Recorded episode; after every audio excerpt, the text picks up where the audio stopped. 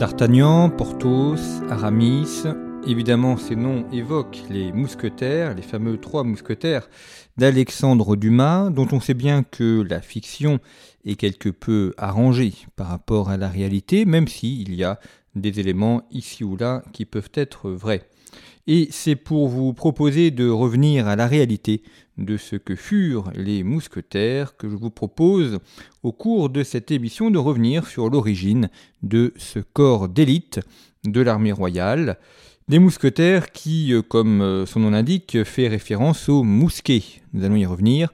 Le mousquet, c'est cette sorte de fusil, en tout cas une arme à poudre et à, et à balles, qui euh, était utilisée par les mousquetaires. Des mousquetaires du roi que l'on retrouve principalement en France, mais une compagnie de mousquetaires que l'on retrouve dans d'autres lieux en Europe. Donc les Français n'ont pas eu l'apanage des mousquetaires. Et puis nous reviendrons brièvement aussi sur la vie du célèbre d'Artagnan, peut-être le plus célèbre des mousquetaires, et qui est mort à Maastricht lors de la campagne menée contre cette ville hollandaise. Alors les mousquetaires, c'est donc un, corps d'armée, des militaires, qui sont armés d'un mousquet. C'est ça qui leur donne leur nom. Alors qu'est-ce qu'un mousquet? Eh bien, on peut dire que c'est une sorte de fusil. En tout cas, c'est un peu l'ancêtre de nos fusils d'aujourd'hui, une arme à feu portable avec un long canon. Et euh, dans ce mousquet, eh bien, on y met de la poudre et on y met des balles. Ce sont les Espagnols qui, pour la première fois, ont fait usage du mousquet lors du siège de Parme en 1521. Nous sommes donc au début du XVIe siècle. Il faudra attendre près d'un siècle pour qu'on ait ensuite des compagnies de mousquetaires. Et le mousquet se différencie euh, d'abord par le fait qu'il a une mèche et euh, ensuite il a été développé par un fusil à silex. Donc le mousquet en lui-même, l'arme en lui-même n'a cessé d'évoluer et de s'améliorer au cours du temps. Et euh, l'intérêt euh, du mousquet est de pouvoir euh, pallier le, manque de puissance des arquebuses. Pour vous donner une idée, la, longueur moyenne des canons d'un mousquet est d'un mètre vingt. Et on a des balles qui ont un calibre jusqu'à 20 mm. Donc on voit une arme redoutable qui, évidemment, lorsqu'elle est utilisée par plusieurs soldats, a un effet euh, de feu absolument important. Pour ceux qui euh, sont à Paris ou qui vont euh, parfois à Paris, je vous invite à aller voir le musée de l'armée qui est situé aux Invalides, musée dans lequel on a de très belles armes qui sont exposées de l'époque médiévale jusqu'à la Seconde Guerre mondiale, notamment les célèbres V2 que Hergé a utilisé euh, dans euh, Tintin et on a marché sur la, sur la Lune. Et on a également euh, des pièces d'artillerie, notamment les mousquets du XVIIe, XVIIIe siècle, ce qui permet ainsi de voir ce qu'étaient ces armes à feu. Et ce qui est intéressant avec les mousquetaires, c'est que l'on voit qu'il y a une nouvelle arme qui est inventée, qui est développée, et une compagnie qui est créée pour utiliser cette arme. Alors c'est souvent le cas dans l'armée. La cavalerie sert à utiliser l'arme que représente le cheval. Euh, l'artillerie est évidemment créée pour utiliser l'arme représentée par l'artillerie. Et on voit ainsi que y a cette construction autour du mousquet qui permet euh, aux armées européennes euh, de se développer avec ces armes qui sont créées. Alors si on revient sur notre compagnie de mousquetaires, la plus célèbre, c'est la compagnie des mousquetaires du roi. Alors on a D'Artagnan, on le sait. Vous avez également Savinien de Cyrano de Bergerac, euh, qui est un homme euh, très libertin, mais euh, qui est connu aujourd'hui grâce à la pièce d'Edmond Rostand. Et la première compagnie des mousquetaires de la Maison du Roi a été créée sous le règne de Louis XIII en 1622 et elle a été créée à partir d'un organisme originel qui était une bande de carabins. Les carabins, ce sont des soldats armés d'une carabine, qui est une arme avec un canon rayé. Et donc cette bande de carabins a été transformée ensuite en mousquetaires, donc avec un mousquet. Et cette compagnie des mousquetaires est organisée en compagnie à cheval. Elle est dissoute en 1646, elle est recréée en 1657 et elle est ensuite définitivement intégrée à la garde royale. Donc euh, on a là une compagnie qui est liée au règne de Louis XIII, même si elle a continué ensuite. Les mousquetaires existent jusqu'au début du XIXe siècle. Ils sont définitivement dissous en 1818 par Louis XVIII, mais euh, ça, a traversé euh, toute la, quasiment tout le règne des Bourbons, hein, de, Louis XIII, Louis XIV, etc., jusqu'à Louis XVIII. Pourquoi ça a été dissous ensuite au, début du XIXe siècle? Parce que ce n'était plus opérationnel, euh, ce n'était plus euh, adapté aux évolutions de la guerre et aux évolutions des armes. Alors on aurait pu conserver le nom, c'est vrai que dans l'armée française aujourd'hui, on a des noms qui ont été conservés alors même que euh, l'usage a disparu, ne serait-ce que la cavalerie. On continue à parler de cavalerie alors qu'on ne fait plus la guerre à cheval. On continue de parler des, spahis, par exemple. Alors, ces soldats sont donc nommés des, mousquetaires en, raison de leur armement, on l'a dit, et euh, après la première compagnie qui est créée en 1622, on a une seconde compagnie qui, elle, est créée en 1661. Et le nom des compagnies est lié à la robe des chevaux qu'elles montent. On a les soldats de la première compagnie qui sont nommés les mousquetaires gris, puisque leurs chevaux ont une robe grise, et ceux de la seconde compagnie, donc créée en 1661, sont nommés les mousquetaires noirs, puisque leur cheval a une robe noire. Alors pourquoi ces différences de robe? Eh bien ça permet de les différencier, de les reconnaître, et on voit que le mousquetaire est lié à, son cheval, qui sert à la fois au transport, mais qui sert aussi à participer à la guerre. Et euh, tous ces mousquetaires, qu'ils soient des mousquetaires gris ou des mousquetaires noirs, portent euh, une veste avec au-dessus ce fameux habit qui est ce qu'on appelle la soubreveste, qui est bleu et qui est orné d'une croix blanche. Effectivement, ces uniformes de mousquetaires sont euh, particulièrement reconnaissables. Alors, ils ont évolué au cours du temps, c'est-à-dire que la soubreveste, alors la soubreveste c'est un peu large hein, comme, euh, comme euh, vêtement. Ça a eu tendance à se rétrécir, à être beaucoup plus cintré, et lorsque l'on voit des gravures, des uniformes de la maison du roi avec des mousquetaires sous le règne de Louis XVI et même sous le règne de Louis XVIII, on voit que la, soubreveste a disparu et qu'ils ont euh, davantage un, vêtement euh, beaucoup plus proche du corps, mais qui, conserve les couleurs d'origine, à savoir bleu avec une croix blanche.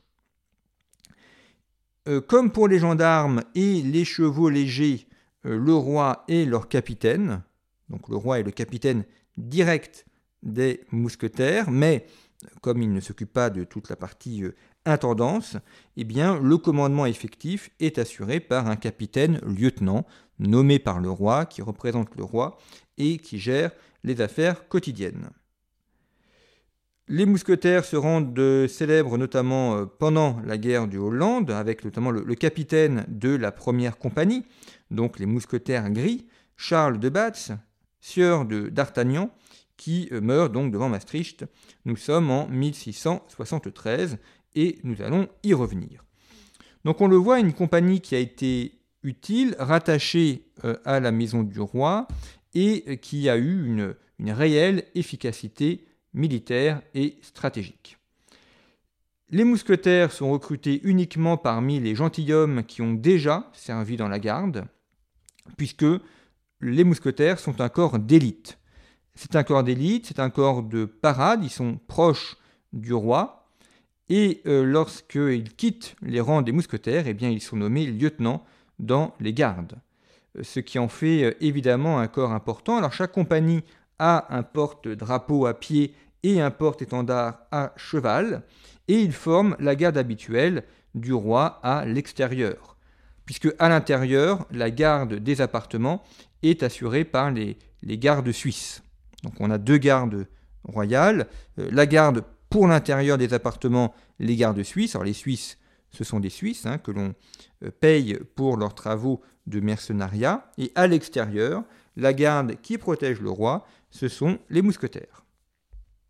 Alors ces mousquetaires du roi jouent évidemment un rôle très important sous le règne de Louis XIII et ils sont aussi importants pendant le règne de Louis XIV. Mais ce qui est intéressant, c'est que le cardinal de Richelieu a eu ses propres, ses propres mousquetaires. En effet, Richelieu est euh, menacé de mort, il a d'ailleurs manqué à plusieurs reprises d'être assassiné. Il est notamment menacé de mort par le frère du roi, Gaston de France, et euh, Louis XIII lui a donc euh, autorisé à créer sa propre garde personnelle. Et cette garde personnelle, qui est donc là pour protéger Richelieu, à la fois chez lui, lorsqu'il est dans les palais cardinalistes ou le palais royal, ou quand il est en déplacement en France, eh bien, cette garde personnelle est progressivement intégrée dans un corps de mousquetaires et elle devient un corps de mousquetaires à part entière qui est intégré à son service. Et euh, euh, il, a sa propre garde, mais qui est euh, aux couleurs de l'Église, à savoir rouge, puisque le cardinal est rouge. Et ainsi, on a deux types de mousquetaires, les mousquetaires du roi et les mousquetaires du cardinales qui sont rouges. J'ai évoqué tout à l'heure la couleur du vêtement des mousquetaires, en vous disant que la soubreveste était bleue avec une croix rouge. Le vêtement qu'il y a dessous, donc la veste, est-elle rouge? Hein, Donc on a vêtement bleu, croix blanche, non pas croix rouge comme j'ai dit, croix blanche et veste rouge. Vous aurez remarqué que nous avons là les trois couleurs du drapeau français, bleu, blanc, rouge. Et en effet, le bleu, le blanc et le rouge sont les couleurs de la maison du roi. Or, c'est intéressant parce que aujourd'hui, le drapeau français bleu, blanc, rouge, que l'on associe à un drapeau républicain, en réalité ne fait que reprendre les couleurs de la maison du roi, qui était elle aussi bleu, blanc, rouge. Vous remarquerez d'ailleurs que le drapeau anglais est également tricolore et qu'il est aussi bleu, blanc, rouge, de même que le drapeau américain qui est aussi tricolore. Alors les couleurs ne sont pas représentées de la même manière. Le drapeau du Royaume-Uni, euh, c'est un drapeau avec des croix, les croix des différents royaumes. Le drapeau américain, c'est un drapeau avec des étoiles. Le drapeau français aujourd'hui est un drapeau à trois bandes. Mais ces trois bandes, si elles ont été mise en place à l'époque de la République, alors on pourrait consacrer une émission entière à la question du drapeau français, notamment de ses couleurs, on voit qu'elles plongent leurs origines dans une tradition beaucoup plus ancienne, que sont les couleurs de la maison du roi, puisque chaque famille de la noblesse a une livrée, a des couleurs qui lui sont attribuées, et pour le roi, c'est le bleu, le blanc et le rouge. Alors pourquoi ces trois couleurs, me direz-vous? Eh bien, il y a plusieurs explications possibles. L'explication la plus euh, plausible est la suivante, à savoir que le rouge fait référence à la couleur de Saint-Denis, avec le fameux cri de guerre Montjoie Saint-Denis.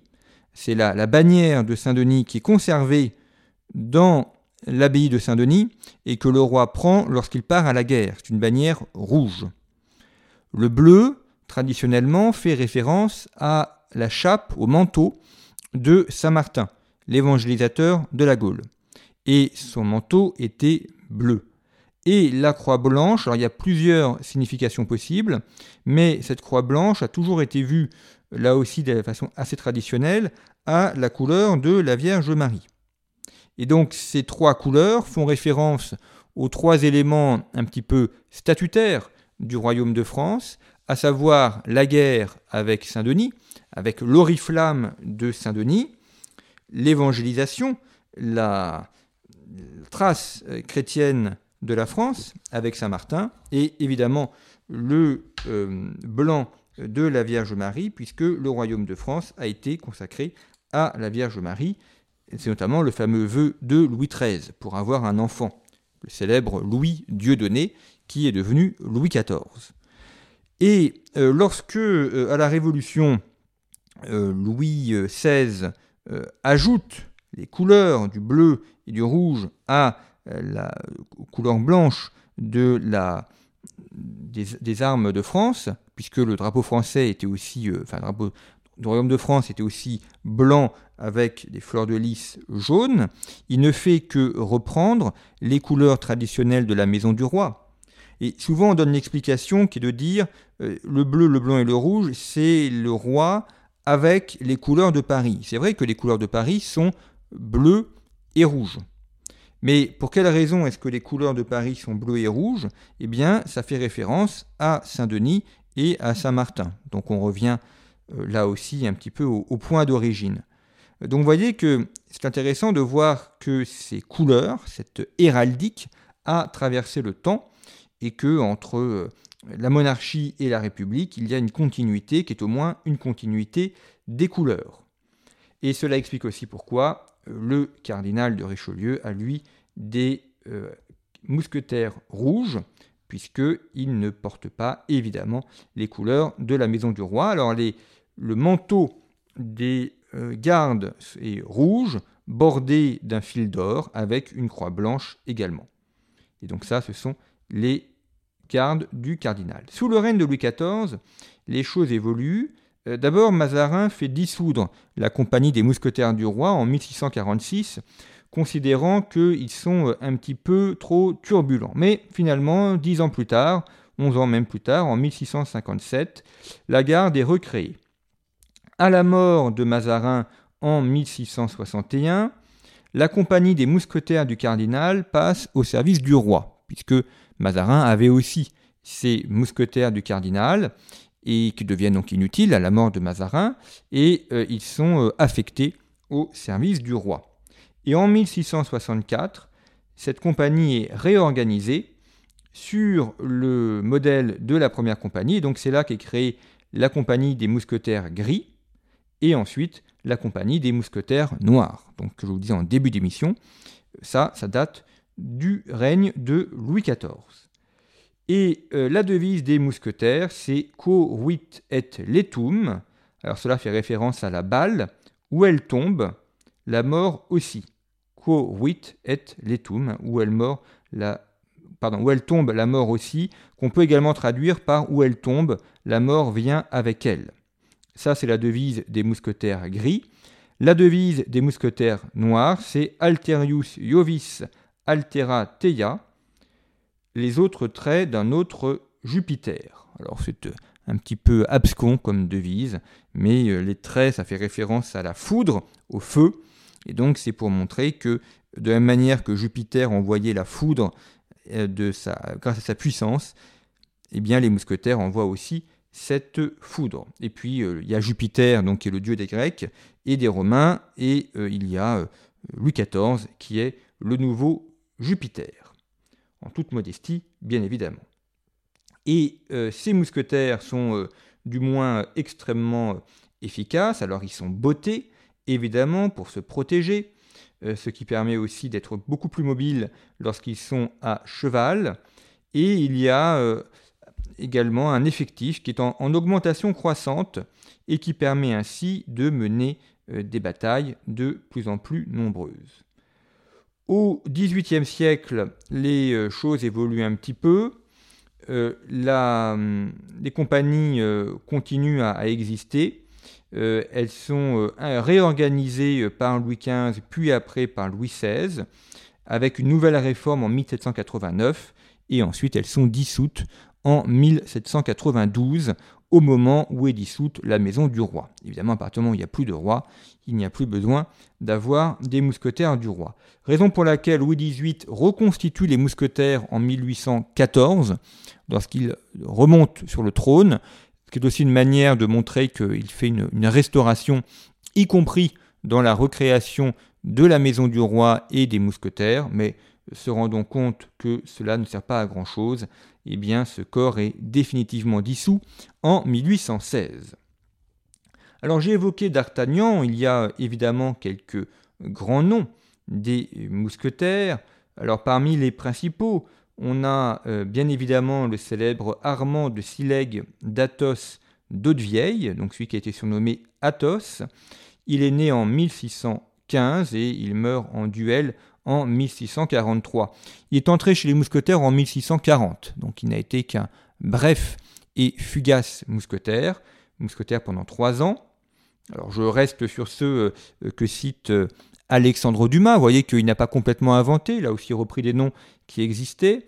Isaac de Porto, alors Porto, ça s'écrit P-O-R-T-A-U, mais il était surnommé Portos. Pourquoi? Parce qu'il vient de Pau. Donc Pau, c'est pour là qu'on signifie le fait de venir de Porto ou Portos. Euh, lui est né en 1617, mais il meurt aussi en 1643.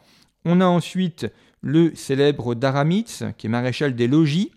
Alors c'est pas le, pas le Aramis de euh, Alexandre Dumas, c'est le père euh, du Aramis. Et donc Aramis père a un fils qui s'appelle Henri d'Aramis, qui est surnommé Aramis. Et lui, aussi intègre les mousquetaires et il est mort euh, en 1674. Et puis il y a Charles de Batz Castelmore, dit d'Artagnan, qui euh, lui est né en 1611 et il a été mousquetaire jusqu'en 1673, moment de sa mort devant Maastricht. Alors évoquons un peu plus en détail nos mousquetaires. Donc j'ai euh, parlé de Porthos, alors Isaac de Porto, hein, qui est un seigneur du Béarn, euh, qui euh, bah, maintenant est entré à la postérité euh, grâce à Alexandre Dumas. On connaît peu de choses de lui, on sait qu'il a été mousquetaire, on sait qu'il est originaire d'une famille protestante, d'où son prénom, Isaac. Quand on a dans la noblesse française des personnes qui ont des prénoms issus de noms de l'Ancien Testament, ce sont des familles protestantes. Donc s'appelant Isaac, de Porto. Il est issu d'une famille protestante. On n'en connaît pas plus. Il a eu une action, euh, euh, évidemment, dans les mousquetaires. On ne sait pas euh, vraiment quel a été son rôle, ni quoi que ce soit. Donc c'est assez limité. Mais enfin, on sait qu'il a inspiré Porthos et qu'il est originaire du Béarn. Le célèbre Athos, alors lui on en connaît un peu plus, euh, donc euh, c'est Armand de Silègue d'Athos d'Hauteville. Donc lui aussi c'est un Béarnais, même si, euh, comme le montre son nom, il a des origines normandes, enfin des ascendances normandes. là nous sommes dans la région du Béarn, Athos. c'est un petit bourg Athos-Aspis sur le gave d'Oloron. Donc nous sommes près de Sauveterre de Béarn. Et il est issu donc d'une famille de la noblesse béarnaise. Euh, donc il est mort dans un duel euh, assez jeune et lui aussi, on ne connaît pas grand-chose non plus sur son action, mais on sait qu'il a été mousquetaire du roi et qu'il a euh, inspiré Alexandre Dumas. Et puis quant à Aramis, donc lui, il est inspiré d'Henri Aramis. Alors, il est lui aussi lié au, au Béarn et à sa famille. Donc vous voyez, c'est quand même une très forte concentration de Béarnais. Tous les mousquetaires ne sont pas béarnais, mais euh, il y en a beaucoup. Et euh, on sait également que lorsque son, père était un, abbé laïque, eh bien, lorsque son père est mort, euh, Charles est rentré en Béarn et il a repris l'abbaye laïque. C'est un titre héréditaire. Alors c'est un cas un peu particulier sous l'Ancien Régime, mais il y avait des abbés laïques et c'est la raison pour laquelle Alexandre Dumas le fait devenir prêtre, même s'il n'a jamais été prêtre, il était abbé laïque. Ensuite, on a euh, Charles de Batz, euh, dit d'Artagnan. Alors lui est beaucoup plus connu. On a beaucoup plus d'éléments historiques sur sa vie, ce qui explique aussi pourquoi il est euh, plus célèbre. Il est originaire de la Gascogne, donc ça participe aussi à la truculence du personnage. Vous voyez qu'on est quand même dans le sud-ouest, entre le Béarn et la Gascogne et euh, il est mort à, Maastricht durant le, célèbre euh, siège de Maastricht. Il y a encore le, château de la famille d'origine de D'Artagnan qui existe, le château de Castelmore à Lupiac, euh, donc dans ce sud-ouest de la France. C'est une famille de commerçants qui s'est pas mal enrichie, mais c'est pas forcément une famille de la haute noblesse ni extrêmement riche. Et le fait d'entrer dans les mousquetaires du roi permet euh, une ascension sociale et permet à, notre euh, jeune euh, prétendant, notre jeune plein d'avenir, de connaître ainsi cette ascension. Donc ça s'est fait un peu, un peu difficilement, mais il a pu entrer dans les mousquetaires du roi, il a dirigé une compagnie. Il a participé également à l'arrestation de Fouquet. C'est lui qui a contribué à l'arrestation de Fouquet. Et puis, il a participé au siège de Maastricht. c'est un siège d'une guerre menée par Louis XIV contre les Provinces-Unies en 1672. Euh, une guerre très difficile euh, dans laquelle euh, D'Artagnan s'illustre notamment pour la prise de la ville, pour la prise de Maastricht, mais il est abattu par une, flèche, enfin un projectile qui le, touche. il est ramené encore en vie, mais il décède de ses blessures. Et cela participe aussi à la, à la grandeur, hein, à, la, renommée euh, de notre D'Artagnan. Euh, c'est sûr que c'est plus glorieux de mourir sur le champ d'honneur que de mourir euh, dans un duel un petit matin au, fond d'un bois. donc ça explique aussi que D'Artagnan soit plus célèbre que les autres, et aussi parce qu'on a davantage d'éléments matériels sur lui. Mais vous voyez que si Alexandre Dumas a pas mal brodé, pas mal inventé, il y a quand même des choses qui sont vraies, et ce qui permet euh, aujourd'hui que les, mousquetaires sont rentrés dans la, le mythe, la mythologie de l'histoire française. Alors pour ceux qui aiment Alexandre Dumas et qui aiment les bandes dessinées, je signale une publication récente chez l'édition Plein Vent de deux bandes dessinées qui euh, traite des trois mousquetaires. Alors il y a le tome 1, ce sont les trois mousquetaires, et le tome 2, c'est 20 ans après. Une bande dessinée qui est faite par euh, deux auteurs, trois auteurs, pardon, qui paraît chez Plein Vent, très belle bande dessinée pour ceux qui aiment euh, les aventures de KPDP. C'est assez fidèle à l'œuvre d'Alexandre Dumas et c'est bien dessiné. Donc c'est le genre de cadeau idéal pour les enfants, mais que les adultes évidemment peuvent aussi lire. C'est une bonne introduction à l'œuvre d'Alexandre Dumas d'une part et à, l'histoire de France d'autre part que d'apprendre en bonne dessinée.